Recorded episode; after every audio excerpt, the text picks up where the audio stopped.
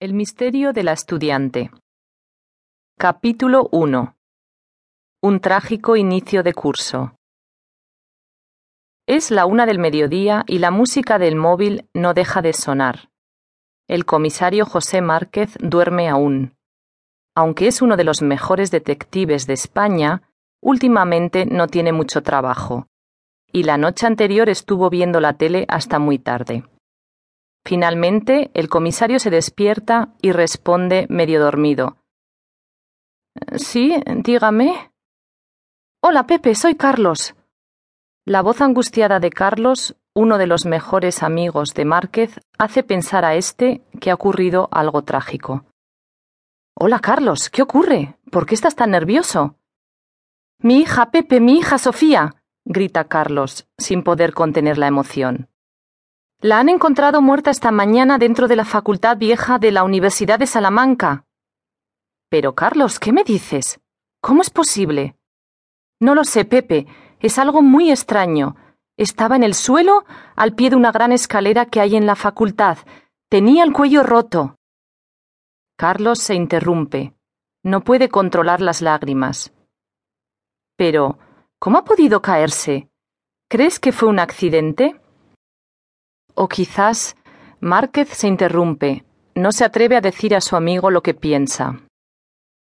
Ya sé lo que piensas, Pepe. No, no fue un suicidio. Estoy seguro. Es todo muy raro. La encontraron por la mañana, o sea que murió por la noche, y la facultad estaba cerrada. Alguien la mató, estoy seguro. Necesito tu ayuda, Pepe. Carlos, siento muchísimo lo ocurrido. Iré a Salamanca lo antes posible. Por eso no te preocupes, Pepe, responde Carlos algo más calmado. Yo ya estoy en Madrid. En media hora voy a tu casa y nos vamos a Salamanca. Cuando suena el timbre, Márquez baja rápidamente las escaleras. Su amigo Carlos parece menos nervioso que antes. Lo siento mucho, Carlos, le dice Márquez, dándole un abrazo y conteniendo la emoción. Venga, vamos cuanto antes responde Carlos. Salamanca está a 200 kilómetros al oeste de Madrid. La carretera, a partir de un punto, no es demasiado buena. Hay muchas montañas.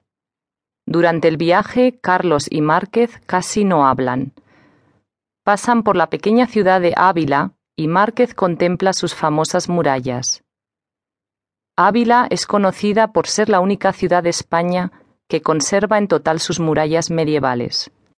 A partir de allí terminan las montañas y el coche de Carlos cruza una larga llanura con algunas encinas, donde se ven algunos toros.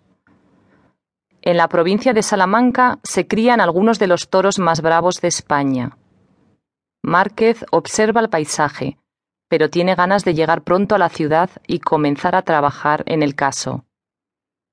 Por otra parte, necesita un café para despertarse del todo, ya que el silencio de Carlos y la larga llanura hacen que se esté empezando a dormir.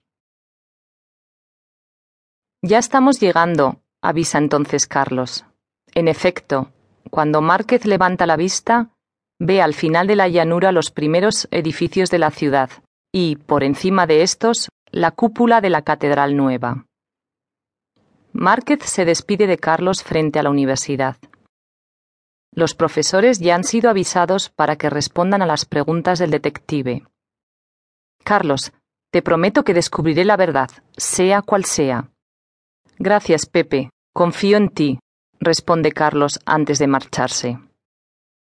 Márquez observa a su alrededor. La Universidad de Salamanca fue fundada en el siglo XIII por lo que es la más antigua de España y una de las más antiguas de Europa.